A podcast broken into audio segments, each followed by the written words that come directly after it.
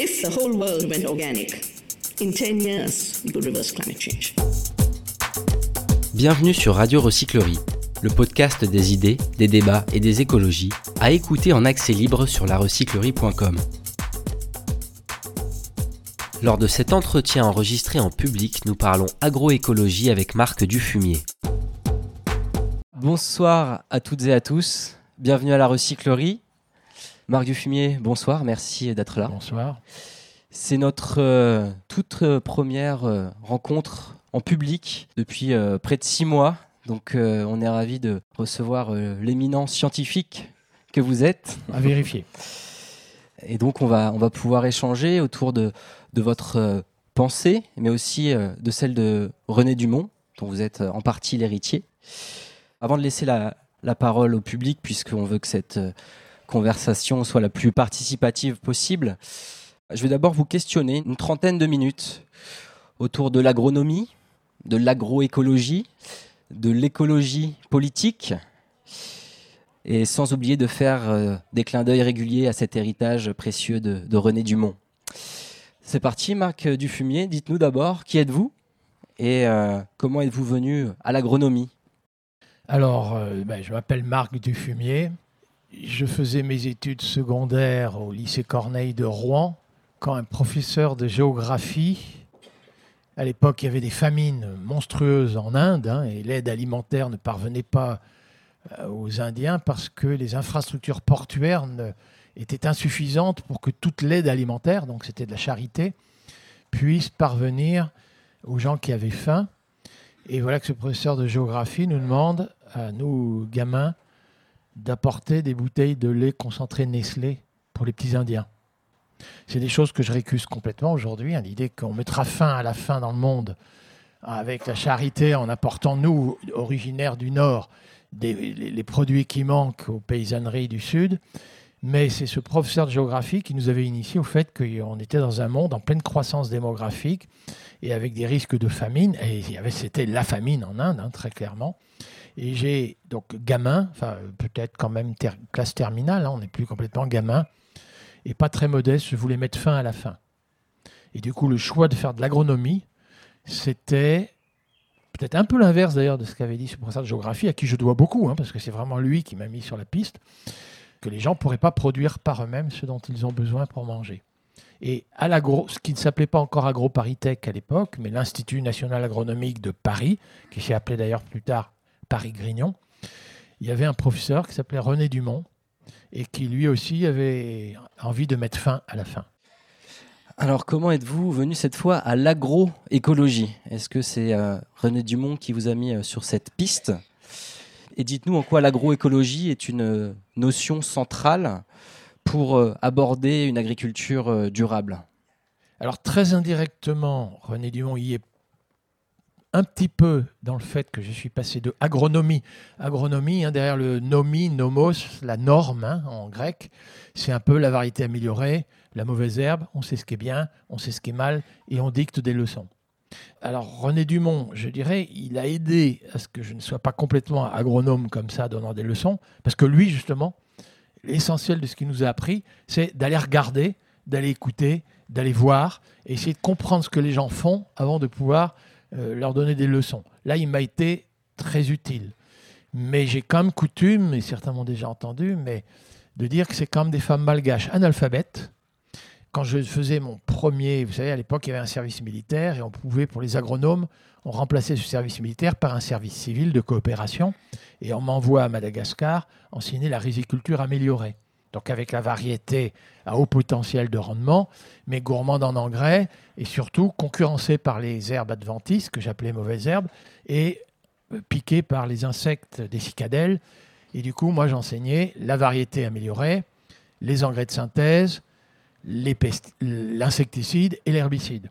Et elle m'a raconté qu'avec tous mes produits, je tuais les canards, les grenouilles, les escargots, toutes les sources de protéines dans les poissons, bien sûr, toutes les sources de protéines dans la rivière. Et elles m'ont dit, regardez, monsieur le canard, il est en train de picorer ce que vous appelez la mauvaise herbe. Regardez le canard, il est en train de picorer la cicadelle, l'insecte pour lequel vous mettez des produits pesticides. Donc elles m'ont dit que mon bien, mon mal, etc. Je me sentais peut-être proche de Dieu, mais j'avais tout faux. Et elles m'ont expliqué, donc agroécologie, elles n'ont jamais prononcé le mot. Mhm. Mais c'est comme elles qui m'ont expliqué que la rizière, c'était pas que du riz, c'était un écosystème agricole, on dit agroécosystème, qui n'est plus complètement naturel, c'est clair, ça a été aménagé, mais ça pouvait être productif et durable, et que c'est pas avec mes variétés améliorées, mes produits en seed, que j'allais améliorer quoi que ce soit. Donc quelque part, vous vous êtes aussi inspiré de cette agriculture venue des pays du Sud. Et euh, René Dumont vous a appris, vous le disiez, que l'agronomie peut devenir une science plus large et que finalement l'agroécologie ne touche pas qu'à l'agriculture, mais aussi peut-être à l'histoire, à l'économie, à la culture. On élargit euh, le, spectre de l'agronomie et même on, on croise les disciplines. Est-ce que cette approche interdisciplinaire vous semble la meilleure approche aujourd'hui pour euh, répondre aux enjeux alimentaires de l'époque? Alors la réponse est très clairement oui, mais assez curieusement à l'époque, il faut quand même savoir que René Dumont a été, j'allais dire, presque productiviste. hein. Donc il voyait la croissance démographique qui était exponentielle.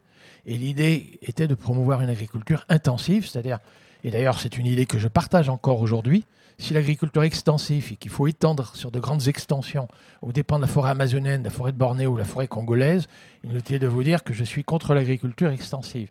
Donc cette idée qu'il fallait intensifier l'agriculture avec des rendements à l'hectare permettant de nourrir une population sans cesse croissante, René Dumont n'a pas toujours été écologique. Il l'est devenu, hein, on verra.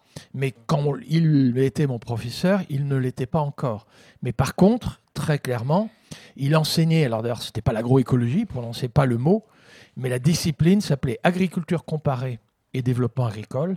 Agriculture comparée, c'est regarder toutes ces agricultures qui sont concurrents sur le marché mondial et essayer de comprendre chacune d'entre elles avant d'être ça. C'était le côté observateur. Il faut déjà comprendre qu'est-ce que font les gens et pourquoi ils font comme ça. Et développement agricole, c'était depuis le néolithique, depuis la naissance de l'agriculture jusqu'à nos jours, comment ces agricultures ont évolué, comment elles se sont différenciées en fonction des considérations écologiques. Ça, par contre, le mot était, existait. et des conditions euh, locales d'un point de vue écologique et socio-économique. C'est-à-dire, est-ce que les gens ont intérêt à faire ça? Ça dépend des conditions sociales dans lesquelles ils travaillent. Est-ce que les gens ont accès aux moyens de faire ça ben, Ça dépend quand même de, éventuellement, leur niveau de revenu. Alors ça, oui, euh, là-dessus, l'idée qu'il fallait faire de l'histoire, de la géographie, euh, que c'était évidemment l'objet de travail était un écosystème. Alors on ne prononçait pas le mot agroécologie à l'époque. hein. La première fois où René Dumont a opté pour l'agroécologie, c'est très tard, c'est 96, et c'est la rédaction de la préface d'un livre de celui qui est considéré aujourd'hui un peu comme le ponte de l'agroécologie aux États-Unis, qui s'appelle Miguel Altieri, qui est un type aussi euh, extraordinaire. hein. Et la préface de l'ouvrage traduit en français, c'était René Dumont. Et dans cette préface, eh ben, il dit eh ben, on est encore un peu ignorant. Quelle est votre euh, définition aujourd'hui de l'agroécologie? Est-ce que, c'est une notion qui est aussi amenée à, à évoluer avec le temps? Oui, oui. Alors déjà, il y a plusieurs sens. hein. Si vous interviewez Pierre Rabhi, vous voyez un peu Pierre Rabhi, on le voit de temps en temps à la télévision. Un petit peu, ouais, je crois qu'on voit petit peu. Euh, L'agroécologie, son livre, c'est L'agroécologie, une éthique de vie. Donc lui, il met de l'éthique. Et peut-être qu'il nous réunit d'ailleurs ici, c'est peut-être qu'on partage un certain nombre de valeurs en commun, j'en sais rien. Il place l'agroécologie carrément dans le champ de la philosophie. Et, et- et il est, tout en étant un peu paysan à sa façon, il est philosophe, effectivement, le champ, le champ de la philosophie. Si vous interviewiez, et peut-être même encore aujourd'hui, bien sûr, mais à l'époque, il était ministre de l'Agriculture, Stéphane Le Foll, sa définition, c'était l'agroécologie, c'est concilier performance économique et performance environnementale. Moi, je suis pas contre. C'est-à-dire, Il a tout de même initié quelque chose au, ah oui, au sein alors, du en tout cas dans les de lycées, au ministère et dans les lycées agricoles. Et à l'INRA, ça a été très tardif, mais ça y est, ça commence enfin. Parce que la présidente de l'époque, elle épousait le mot, mais faisait le contraire. Je suis fou furieux d'ailleurs de ça. C'est-à-dire, elle, avait compris qu'il fallait obéir au mot agroécologie et le mettre partout, mais n'empêche qu'elle faisait le contraire. Maintenant, ça y est, ça commence à évoluer, donc euh, il y a des choses qui progressent. Et alors, surtout dans l'enseignement agricole, le fait qu'il y ait des cours, enfin, un cours d'agroécologie dans tous les cursus, les professeurs qui considéraient euh, l'agriculture biologique, voilà, c'est l'âge de pierre, c'est la bougie, c'est un retour en arrière, disent aujourd'hui, oh là là, votre agroécologie, là, inspire l'agroécologie, c'est vachement sophistiqué. Donc on est passé innovant. de très arriéré à très savant et innovant. Donc je trouve que c'est quand même un progrès. Et alors ma définition à moi, pour ce qui est de l'interdisciplinarité avec l'histoire, la géographie, les sciences sociales, comprendre si les gens ont intérêt à, si les gens ont les moyens de, et ça dépend de leur histoire, de, leur épargne, de est-ce qu'ils sont propriétaires, est-ce qu'ils sont fermiers, est-ce qu'ils sont métayers, est-ce qu'ils sont dépendants des commerçants usuriers. Enfin, la prise en considération des considérations sociales sur comment ils aménagent leur écosystème. Ça, je continue de conserver le mot agriculture comparée. Et l'agroécologie, ben, je dirais, c'est une partie qui est l'écologie des systèmes aménagés par les agriculteurs. On dit agroécosystème, hein, des écosystèmes agricoles, mais le bocage, eh ben, ce n'est pas complètement naturel. On aurait laissé la nature, ce serait de la forêt, ce serait de la lande, ce serait pas. Et au fond, quand des paysans normands, bretons ont aménagé des bocages, eh ben, au moins dans l'histoire, on sait qu'il y a quand même quelques moments dans l'histoire où ils aménagé des écosystèmes agricoles qui étaient à la fois productifs et durables. Et respectueux du vivant. Et respectueux du vivant. Et la rizière, on oublie un petit peu trop, ça c'est, j'ai découvert ça après travaillant en Asie, mais vous savez que l'Asie est très densément peuplée, et les forêts vierges ont été préservées jusqu'il y a très peu de temps. C'est aujourd'hui qu'on est en train de les détruire avec les plantations en palmier à huile. Mais comment se fait-il que l'Asie, si densément peuplée, a pu sauver ses forêts vierges et donc pas pratiquer justement une agriculture extensive en étendant l'agriculture aux dépens de forêts naturelles?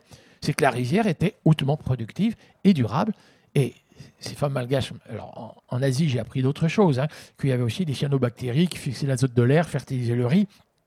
Que la rizière est un écosystème d'une incroyable complexité et c'est une invention paysanne, c'est pas une invention d'agronome. Hein. Alors, euh, petit retour à René Dumont. Dans les années 70, il avait déjà étudié euh, les travaux euh, du Club de Rome. Il alertait à l'époque de l'effondrement possible de notre civilisation, euh, un, concept à la mode aujourd'hui. Où en est-on en fait aujourd'hui? De cette fameuse transition On en entend beaucoup parler. Est-ce que ce changement de cap a réellement été pris? Ou est-ce qu'on doit continuer à faire un, virage serré, à changer radicalement, notamment en matière d'agriculture? Alors déjà pour ce qui est de René Dumont, parce qu'il y a quand même eu un changement. Il était agronome productiviste. Il, défendait l'idée d'engrais. D'ailleurs, il y a eu une petite dispute avec le fameux Pierre Rabhi dont je parlais, ça commence à dater, hein. Et qui défendait l'agriculture biologique. Et René Dumont n'était pas encore un défenseur de l'agriculture biologique. Je pense que dans la pensée de René Dumont, ce basculement, moi j'étais à l'étranger, d'ailleurs c'était, j'étais au Venezuela, j'étais au Laos, donc je ne l'ai pas vu se passer ici même. C'était un basculement assez radical en matière de, ah oui, politique. Absolument. Mais c'est, je pense, la première conférence internationale sur l'environnement de Stockholm en. Donc on est en 1972. Année de publication du rapport du Club de Rome. Oui, et 73, donc, L'Utopie et la mort, le premier livre de René Dumont, où là, très clairement, dans son livre, L'Utopie ou la mort, c'est vraiment une défense de l'écologie. Il n'abandonnait pas l'idée qu'il fallait promouvoir une agriculture intensive et pas étendre cette agriculture aux dépens des forêts vierges et, des choses, mais qu'il y avait d'autres méthodes pour pratiquer une agriculture euh, qu'il continuait et que moi d'ailleurs je continuais d'appeler intensif, c'est-à-dire que pour moi intensif, c'est pas forcément péjoratif si on fait l'usage intensif des rayons du soleil, si on fait l'usage intensif du carbone, du gaz carbonique pour euh, fabriquer le sucre, l'amidon, les hydrates de carbone, si on fait un usage intensif de l'azote de l'air gratuit pour fabriquer des protéines, faire un usage intensif de ce qui est renouvelable et gratuit, moi je suis pour. Et, et c'est vrai que quand lui m'enseignait, il ne le disait pas comme ça. Mais alors par le basculement aujourd'hui, c'est un peu compliqué aujourd'hui, très clairement. Je pense qu'on doit un petit peu à Stéphane de Foll, hein, quand même, le fait que ça y est, le mot est présent, pas seulement pour les scientifiques, l'agroécologie scientifique, mais comme une source d'inspiration pour pratiquer de nouvelles formes d'agriculture, parce que l'agroécologie peut être considérée comme ça, une source d'inspiration, que moi j'ai envie de dire, avec des fondements scientifiques de scientifiques, mais aussi qui sait récupérer des résultats de recherche empirique paysanne qui n'était pas théorisé, hein, soyons faut clair, mais de, notamment de semences paysannes. Pendant longtemps, les paysans ont sélectionné des variétés qui toléraient la présence d'insectes ravageurs. Et aujourd'hui, il faut combiner un raisonnement scientifique d'agroécologue, le meilleur usage qu'on peut faire de l'énergie solaire, de, du carbone, du gaz carbonique, de l'azote de l'air, des éléments minéraux du sous-sol, des champignons mycorhiziens, de comment on peut jouer sur les interactions entre les abeilles et les pucerons et ce genre de choses. Et le fait que déjà, il y a des savoir-faire paysans. Et parfois même, il faudra savoir récupérer certains savoir-faire paysans qu'on a un peu détruits avec l'agriculture industrielle. Et pour venir à, cette question de la transition, on voit aujourd'hui qu'il y a quand même un mouvement qui est enclenché. La consommation de produits bio est à, connaît une croissance euh, exponentielle. De plus en plus euh, de surfaces agricoles sont cultivées en bio, même si ça reste euh, assez marginal. Est-ce que vous le voyez, euh, vous voyez ce mouvement d'un œil euh, positif et jusqu'où ira-t-il? Comment peut-on faire pour l'accompagner? Ah oui, alors ça, cette dernière question, il faudra qu'on en discute, absolument. Alors, euh, oui, il y a quand même des choses qui changent aujourd'hui, plus chez les consommateurs encore que chez les producteurs. C'est-à-dire, par exemple, si on parle de l'agriculture bio, on voit bien que la consommation de produits bio, depuis déjà quelques années, la, croissance de la consommation annuelle est déjà à deux chiffres. Et l'offre de produits bio, elle, alors ça y est, ça commence aussi à deux chiffres, ce qui est quand même la preuve qu'il peut commencer à y avoir un début, tout début de passage. Mais c'est vrai que le changement des comportements des consommateurs est surtout lié à des considérations de qualité sanitaire des aliments. C'est-à-dire les gens apprenant ce que sont des perturbateurs endocriniens, le fait que euh, quand on est exposé depuis euh, le fœtus, hein, donc depuis l'exposition de la femme enceinte jusqu'après la fin de la croissance du nouveau-né, donc 18 euh, ans on va dire, en tout cas post-puberté, que l'exposition même à faible dose, mais de façon très régulière, à ces perturbateurs endocriniens, et notamment ceux qui sont les résidus pesticides qui sont dans la nourriture, on prédit à cette jeune génération une espérance de vie en bonne santé d'une dizaine d'années inférieure aux gens de ma génération, de la nôtre, nous qui avons des cheveux blancs, qui, quand nous étions gamins, nous n'étions pas exposés à ça. Et je vous le dis tout de suite, c'est une prédiction scientifique. Et quand les gens me disent, alors le glyphosate, cancérigène avéré, monsieur Dufumier, je suis obligé de répondre, moi je m'interdis de dire glyphosate, cancérigène avéré, parce que les scientifiques, pour eux, quand on dit avéré, ça veut dire c'est statistiquement avéré. Et il nous faudra attendre plus de 90 ans pour comparer les moyennes d'âge, hein, donc c'est les statistiques, hein. quand est-ce que va apparaître Alzheimer, Parkinson, quand est-ce que vont apparaître les cancers du sein et la prostate chez les gens de ma génération? On voit bien qu'il y a déjà chez, dans les gens de ma génération des gens qui ont des cancers de la prostate prématurés, c'est clair, mais l'analyse statistique pour comparer les moyennes entre les deux générations, il faudra attendre 80-90 ans. Hmm. Donc on ne peut pas dire ça. Mais néanmoins, la démonstration, elle existe. Et je pense qu'un grand nombre, chez les consommateurs, un grand nombre de gens, effectivement, comprennent ça. C'est la clé pour vous, le, changement des consommateurs.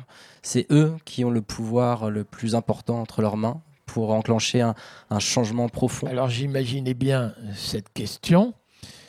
Je suis de ceux qui pensent qu'effectivement le consommateur, et quand je dis le consommateur, le consommateur des certains, le citoyen, l'individu, la famille, dans nos choix individuels, oui, on peut avoir un énorme impact.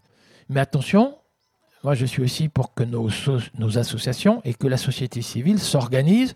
Parce que quand je parle à des ministres, alors là, je vous parle avec Stéphane Le Foll, avec qui j'ai eu quelques disputes. Hein. Mais alors, si je vous racontais les discussions avec euh, Bruno Le Maire, avec euh, Stéphane Travers et autres, euh, ou de non-discussion quand c'était quand c'était non ben avec avec Bruno Le Maire c'était de non-discussion c'était une politesse remarquable mais c'était voilà avec Stéphane Travers par contre oui c'était musclé surtout que c'était à l'invitation de Nicolas Hulot alors faire un petit cours d'agroécologie pour un ministre de l'Agriculture qui interrompt systématiquement quand il voit qu'il peut y avoir des arguments scientifiques, parce que je pense que le scientifique, avec ses arguments, peut aider à la fois à convaincre des ministres, mais je peux vous assurer que très fréquemment, quand il m'arrive de les rencontrer, on voit bien qu'ils écoutent, mais au même moment où on les écoute, dans leur visage, on voit, au fond, est-ce que le rapport de force, c'est-à-dire est-ce que j'ai quelque chance d'être élu, ou des considérations comme ça, et du coup, il est clair que oui, euh, selon les députés qui sont au Parlement européen, euh, bah, le Mercosur sera ratifié ou pas. Et moi, je suis de ceux qui doivent penser qu'il faut surtout pas ratifier les accords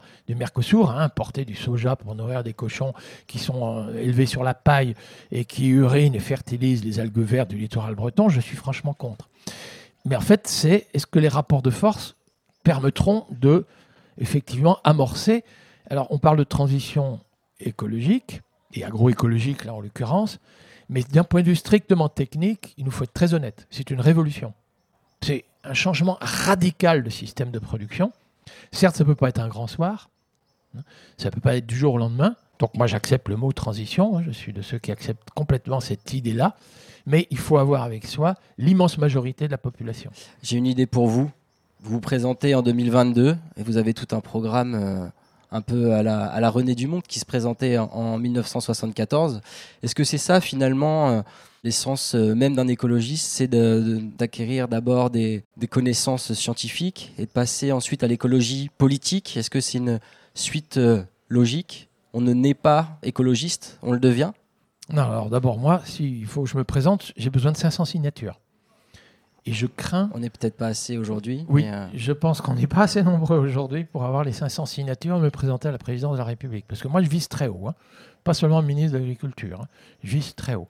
Alors, j'ai compris que si un jour je voulais avoir 500 signatures, ou plus exactement si d'autres pourraient devenir candidats et porteurs de ces idées-là, il eh ben, faut quand même que la société civile se remue. Et la société civile, c'est nos comportements individuels, c'est nos associations. Ça peut être Terre de Liens pour l'accès au foncier, ça peut être Artisans du Monde pour le commerce équitable, ça peut être euh, les, consommateurs bio, l'UFC Que Choisir euh, en tant que consommateur, ça peut être les associations de parents d'élèves pour que leurs gamins aient une alimentation bio et éventuellement un peu moins carnée dans les lycées, etc. Et c'est parce qu'il y a des associations comme ça qui se remuent que les politiques commencent à éventuellement changer. Avant de terminer cette première partie, avant de donner la parole au public, on va parler aussi d'écologie intérieure, c'est-à-dire aussi euh, la manière dont on se nourrit tous les jours. L'écologie, ça passe aussi euh, par euh, l'assiette. René Dumont appelait plutôt à une alimentation végétale. Est-ce qu'il existe une assiette idéale pour vous? Oh, La réponse est quand même un petit peu non, pas une en tout cas. D'abord parce que si vous êtes en Asie, j'ai travaillé au Laos, donc Asie du Sud-Est, et vous découvrirez que les gens ne digèrent pas le lactose. Si vous allez dans une autre Asie, l'Asie du Sud, en Inde, vous verrez que les gens boivent du lait en pagaille. Et donc, dans le monde, déjà, pour des raisons parfaitement, justement, qu'on fait l'histoire hein, de toutes ces transformations, ce pas des sélections naturelles, hein, ce pas des sélections sociales et autres, mais aujourd'hui, il faut des régimes alimentaires adaptés à chacun. Et si je disais un éleveur Peul au Sahel, qui boivent du lait hein, tous les jours, euh, soyez végétarien, je crois qu'il serait condamné à mort. Hein, donc, euh, avant de dire il y a un régime unique qui pourrait être favorable à, tout le monde, ma réponse est plutôt non. C'est comme dans l'agriculture, il faut de la diversité Absolument. Donc dites-nous-en un peu plus sur votre assiette idéale la vôtre. Alors, euh, quels, aliments vous privilégiez pour votre santé et aussi celle de, de notre Alors voilà, il y a dans la question végétarien ou pas végétarien, il y a des considérations diététiques. Et pour des Français, et y compris moi, normand, pour être très honnête, alors c'est pas seulement parce que ma retraite est en train de, de, s'établir à Montpellier, mais c'est quand même vrai que c'est plutôt le régime crétois, le, le régime méditerranéen, c'est-à-dire moins de viande et une moins de viande rouge, d'acide gras saturé. Mais enfin, faisons gaffe aussi aux viandes blanches, hein, parce que quand vous mangez de la viande de poulet, vous ingurgitez pas mal d'antibiotiques si c'est enfin, si c'est élevé dans des espaces confinés. Y compris quand ils prennent des fromages, c'est plutôt des fromages de brebis et de chèvre. Et puis surtout, la moindre consommation de viande est remplacée par des légumes secs, riches en fibres, moins de cancer du côlon. Bref, l'idée, quand même, s'il y a un conseil pour l'alimentation, mais encore une fois, il n'y a pas qu'un régime alimentaire, c'est, en tout cas pour beaucoup de Français, j'aurais envie de dire, c'est l'alimentation diversifiée. Très diversifiée, et si possible à chacun de nos repas. Et après, ben, choisissez du lait sans hormones, de la viande sans antibiotiques, des fruits et légumes sans perturbateurs endocriniens.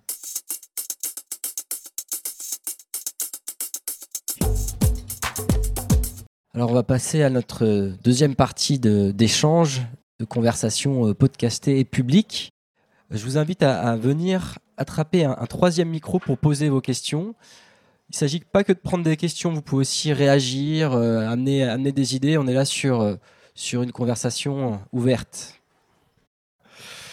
Moi, j'avais une question, puisqu'on est entre agriculture et écologie politique ce week-end, entre l'anniversaire de décès de René Dumont et les journées de l'agriculture organisées par le ministère. Comment peut-on critiquer l'agriculture conventionnelle à l'heure de Déméter, à l'heure de beaucoup de projets qui sont euh, formellement euh, orientés autour d'une agriculture productiviste. Comment peut-on critiquer ce modèle-là quand on n'est pas Marc Dufumier Ah. Je ne m'attendais pas à cette fin. Alors, je pense déjà que pour bien dénoncer l'agriculture industrielle, il n'est pas inutile de raconter qu'il y a des alternatives qui existent déjà. hein. C'est-à-dire que euh, derrière ces considérations, effondrement et autres, si on veut éviter l'effondrement, je pense qu'on mobilisera plus facilement l'immense majorité de la population si déjà on démontre qu'il y a des choses à dénoncer et il y a des alternatives qui peuvent être déjà mises en œuvre, qui sont fondées scientifiquement et autres. Mais la dénonciation de l'agriculture industrielle, c'est, euh, ben écoutez, chapeau. hein. Vraiment, là, euh, au lendemain de la Deuxième Guerre mondiale, dans le budget des ménages, l'alimentation, c'était 30% du budget. Et regardez, avec votre agriculture industrielle, aujourd'hui, c'est 13%. Donc vraiment, vous avez réussi. Alors là, vraiment, vous avez réussi à nous fournir des aliments produits en masse, à très bas coût. Donc vous avez effectivement remplacé des gens par des machines, et les gens peut-être sont au chômage, 10% de chômage aujourd'hui. Chapeau. Là, vraiment, très bien. Moins de travail, mais alimentation moins chère. Et puis, effectivement, votre poudre de lait, vraiment, euh, votre lait tout venant, là, UHT, etc., franchement, c'est pas cher. Sauf qu'effectivement, euh, il y a des hormones dans le lait, c'est pas forcément génial. Vos poulets bas de gamme, pas cher du tout. Alors, moins de 40 jours, mais mes médecins me disent que bah, euh, on a développé des antibiorésistances. C'est-à-dire qu'à force d'ingurgiter des antibiotiques, quand lui nous prescrit un antibiotique pour des fins médicales, bah, ça n'a plus d'effet. Pourquoi Bah, Parce que cet élevage des poulets de 40 jours, c'est génial. Euh, en espace confiné, c'est pas cher du tout. Euh, shooté aux antibiotiques à titre préventif, hein, voilà, et on attrape des antibiorésistances. Et alors vraiment, là, les pesticides, les perturbateurs endocriniens, là, à coup sûr, les coûts qui sont pas dans le prix du lait, qui sont pas dans le prix du pain. Alors dans le prix du pain aussi, hein, je veux dire, le pain pas cher, ah, c'est génial. Sauf que pour qu'il n'y ait pas d'atrazine dans l'eau du robinet, l'eau potable nous coûte très cher. Et, et voilà, je pense que. Pour revenir sur la question, euh, comment critiquer Mais j'ai commencé par dire chapeau. l'agriculture conventionnelle Déjà, vous l'appelez plutôt l'agriculture Industrielle, industrielle, voilà. Voire chimique. Déjà, il y a- Oui, il y, a un combat dans les mots, et peut-être par la démonstration, puisque l'agroécologie est une, est une démonstration de ce qu'on peut faire Ah. L'agroécologie scientifique est une démonstration. Alors là, effectivement, Alors, agroécologie scientifique, c'est la première fois que vous, vous associez ces. L'agroécologie scientifique, c'est c'est que ça peut être une discipline scientifique, celle des agroécologues qui essayent de montrer la complexité et le fonctionnement de ces écosystèmes agricoles. On va prendre euh, d'autres questions. Allez-y, monsieur. On n'a pas eu encore d'intervention féminine. Euh, bonsoir, merci pour la, pour la conférence. Moi, c'est c'est surtout la question du comment on fait. Parce que moi, je suis scientifique, mais économiste. Tous ces sujets-là sont importants. Même quand on parle avec les entreprises, elles ne sont pas forcément fermées à, à faire plus. On voit bien qu'on a énormément d'informations sur l'écologie. On sait ce qu'il faudrait faire. On sait, on sait même peut-être comment on pourrait le faire. Euh, je pense qu'il y a surtout une histoire de quantité, c'est-à-dire qu'il faut qu'on réduise. Et je voulais savoir, est-ce que vous avez eu la possibilité de travailler avec les entreprises, de trouver des moyens de faire changer un peu leur, leur conception euh, du développement Parce que quoi qu'on quoi qu'on en dise, quand même, l'économie moderne, elle permet de faire beaucoup de choses. Elle permet aussi euh, à pas mal de populations de se, de se développer. Ça permet de sauver aussi euh, d'au- d'autres d'autres choses, en fait. Et voilà, c'était juste pour savoir un petit peu si vous aviez des idées, justement. Bah, ça rejoint un peu l'écologie politique. Oui, oui, Marc Dufumier, comment changer les choses de l'intérieur, donc avec euh, les entreprises de l'intérieur. Alors, Faut-il changer avec les entreprises ou pas aussi? C'est une question. oui, oui, voilà, je vais répondre à celle-là. Alors, c'est très clair. hein. Moi, je pense qu'il faut associer une dénonciation de ce qui ne va pas à la proposition. Évidemment, quand c'est un scientifique, ben, il démontre par la voie scientifique que c'est fondé. Mais c'est très important de démontrer dans l'action qu'autre chose est possible. Prenez l'exemple du commerce équitable. Oui, le commerce équitable, c'est si j'achète ma tablette de chocolat 10% plus cher, ça peut doubler le revenu de l'agriculteur là-bas, parce que dans la tablette de chocolat, la fève de cacao ne représente que 10% du coût. Et inutile de vous dire que quand vous achetez une tablette de chocolat 10% plus chère ici, là-bas, si ça double le revenu de l'agriculteur, ça change beaucoup de choses. Alors, les entreprises, eh ben oui, j'ai fréquenté des entreprises, et y compris euh, à la demande de Danone. À l'époque, c'était le PDG qui vient de, de quitter. Vous y croyez également au changement des multinationales, dans le bon sens? Eh ben, Danone, c'est, on peut quasiment dire une multinationale, hein, parce que qui sont détenteurs du capitaux et autres. Et effectivement, on avait là un PDG qui était plus ouvert aux questions, en tout cas au moins de le langage. Je peux vous assurer que j'ai quand même été très déçu. Et en plus, je découvre que déjà ce qu'il faisait, ça a été trop, les actionnaires l'ont viré.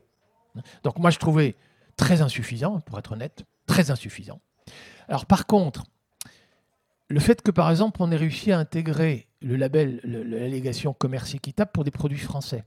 Ben, vous avez des producteurs de bio, biolait et ce genre de choses aujourd'hui qui sont quand même très contents aujourd'hui de pouvoir, alors sauf que c'est une double certification. Hein. Moi je trouve c'est scandaleux que ce soit les vertueux qui sont obligés de payer deux certifications pour avoir être correctement rémunérés. Hein. il y a des quantités de choses contre lesquelles je suis furieux. Et en tout cas, le mouvement en question, il est à l'origine du fait que dans la loi sur l'économie sociale et solidaire, et plus récemment dans la loi Pacte, on a progressivement, on parvient à imposer quand même des normes, c'est-à-dire que l'on parvient aujourd'hui à dénoncer auprès de la DGCCRF, hein, la Direction générale de la concurrence et la répression des fraudes, des gens qui ne respectent pas un cahier des charges. Et ça parce que bah, un jour, il y a quand même des députés qui ont accepté. Alors ça s'appelle de l'anti-lobbying, hein, mais les multinationales en face, hein, je vous le dis tout de suite, sont beaucoup plus fortes. Hein. Le Parlement européen, les commissaires européens et ce genre de choses. Je peux vous assurer, nous qui essayons de faire du contre-lobbying, nous aussi de présenter des amendements pour que certains députés essayent de les défendre envers et contre tout. Et si vous voulez dire qu'éventuellement nos combats ne sont pas toujours très justes, c'est que si on veut qu'un amendement passe, vous êtes obligé de voir des gens évidemment de l'opposition, mais vous êtes quand même essayé obligé de voir des gens de la majorité.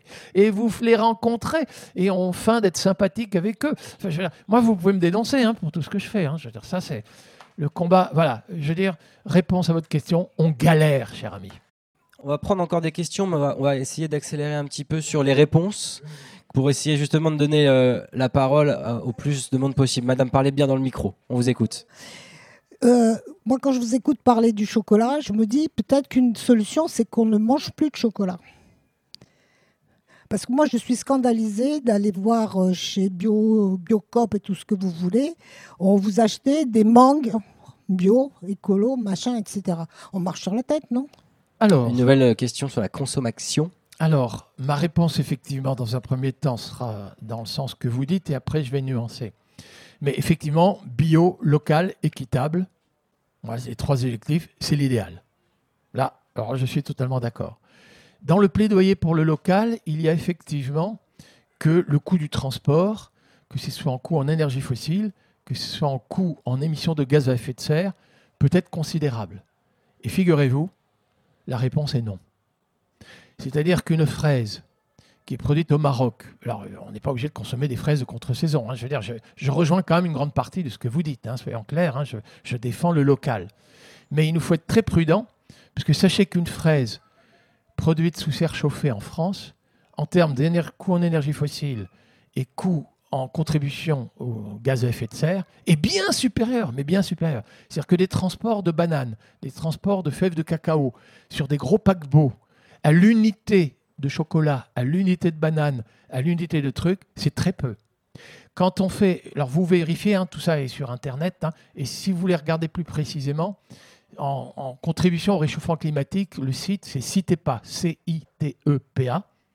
Et quand vous essayez de regarder la partie transport de nos produits alimentaires pour la contribution au réchauffement climatique, vous savez quel est le transport qui est le plus émetteur? C'est quand des gens prennent leur voiture pour aller en périphérie des villes, pour la garer sur le parking de Auchan, de Carrefour, de Lidl, et de tous les autres. Mais bien supérieur au coût de banane qui vient de Martinique ou qui vient d'Équateur. Parce que rapporté à l'unité de poids et de volume, remplir nos petits caddies, même si on ne fait que le samedi, c'est bien, bien plus coûteux. Donc, je suis effectivement pour le local et y compris pour le commerce de proximité, bien plus que les hauts champs, je vous le dis tout de suite, et ce genre de choses. Il y a aussi des considérations sociales de revenus et de moindre chômage hein, dans la défense de ce commerce de proximité. Mais l'idée que c'est d'emblée, parce que c'est loin, que c'est très émetteur de, gaz à effet de serre est très coûteux en énergie fossile, là, il nous faut nuancer, parce que là, effectivement, en face, les gens vont nous, vont nous dire, vous ne, vous ne comprenez rien. On a une autre question, si vous voulez venir, madame. Merci pour la parole. Ça va? Ok. Alors, je suis en train de. euh, je voudrais plutôt qu'on parle de commerce euh, équitable. Je me demande, est-ce que les pays du Nord sont pour le développement des pays du Sud? C'est une question. Pourquoi cela?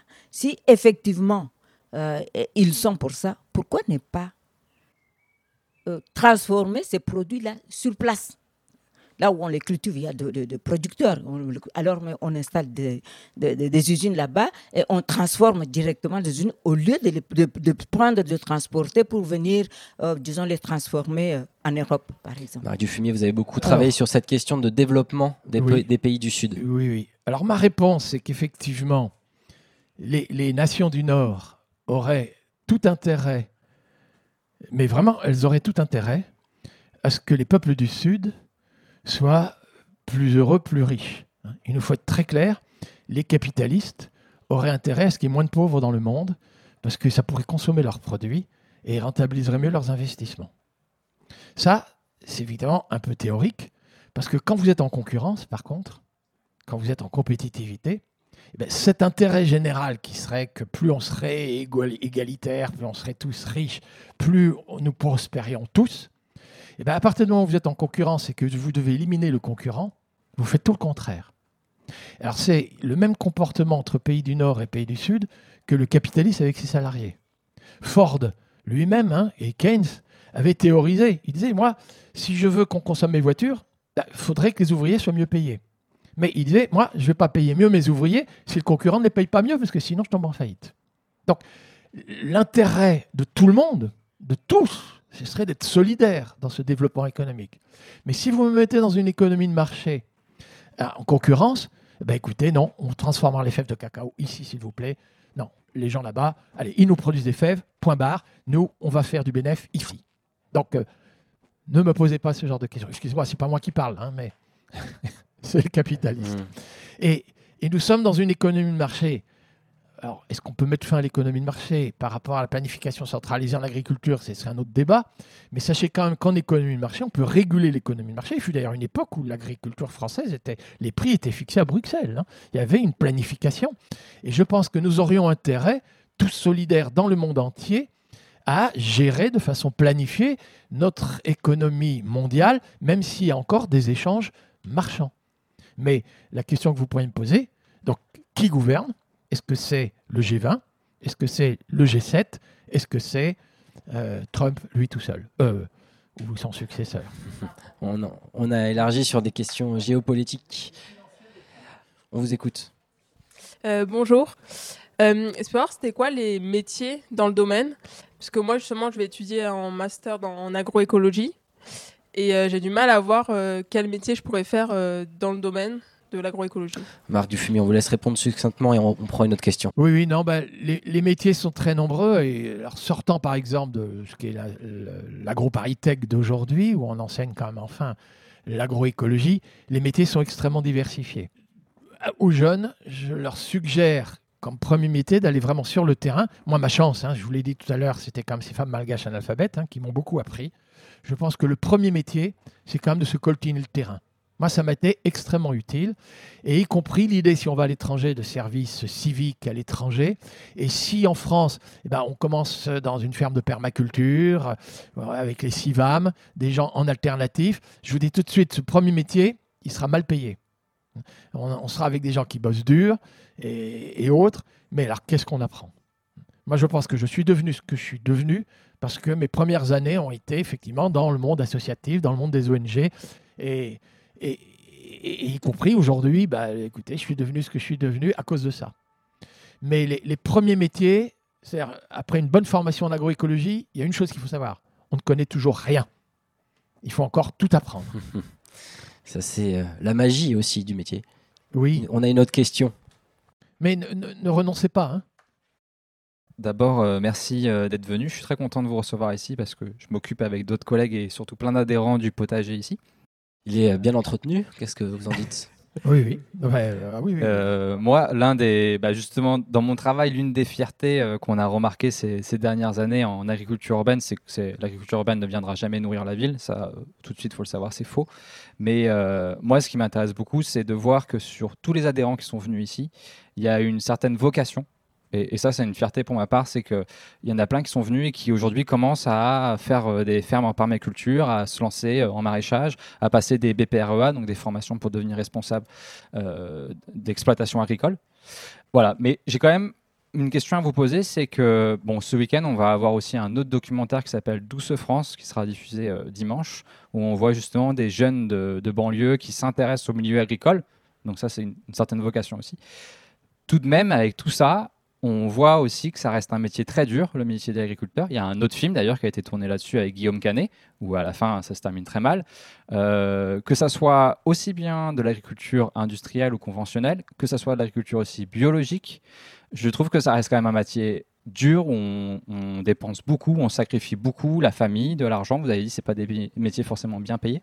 Donc moi, ma question c'est comment redonner vocation? Parce que personnellement, moi, je ne me sens pas prêt un jour à. Je dis ça actuellement aujourd'hui, mais je ne me sentirais pas prêt à devenir agriculteur ou maraîcher ou paysan. Comment redonner la vocation? Parce qu'on manque en fait d'agriculteurs. On en a de moins en moins et on en aurait besoin de plus en plus. Donc, comment redonner la vocation sur ce métier, euh, ce métier euh, qui est magnifique? Marc Dufumier. Oui, alors ça, je disais, surtout ne renoncez pas quand même. hein. donc voilà. Mais la première expérience, ce sera quand même celle qui vient d'être racontée là. hein. C'est-à-dire, c'est quand même du boulot. Et c'est à la fois beaucoup de boulot et parfois, c'est là-dessus qu'il faut mettre son accent, c'est parfois pénible. C'est-à-dire, c'est du métier parfois euh, de la force hein, en question. Alors, au risque d'élargir légèrement le sujet, si on regarde dans le monde agricole, je ne parle pas des néo-ruraux qui s'installent, hein, mais euh, héri- des gens qui s'installent comme fils de fermiers, aujourd'hui, globalement, les gens qui ne se suicident pas, c'est les producteurs bio.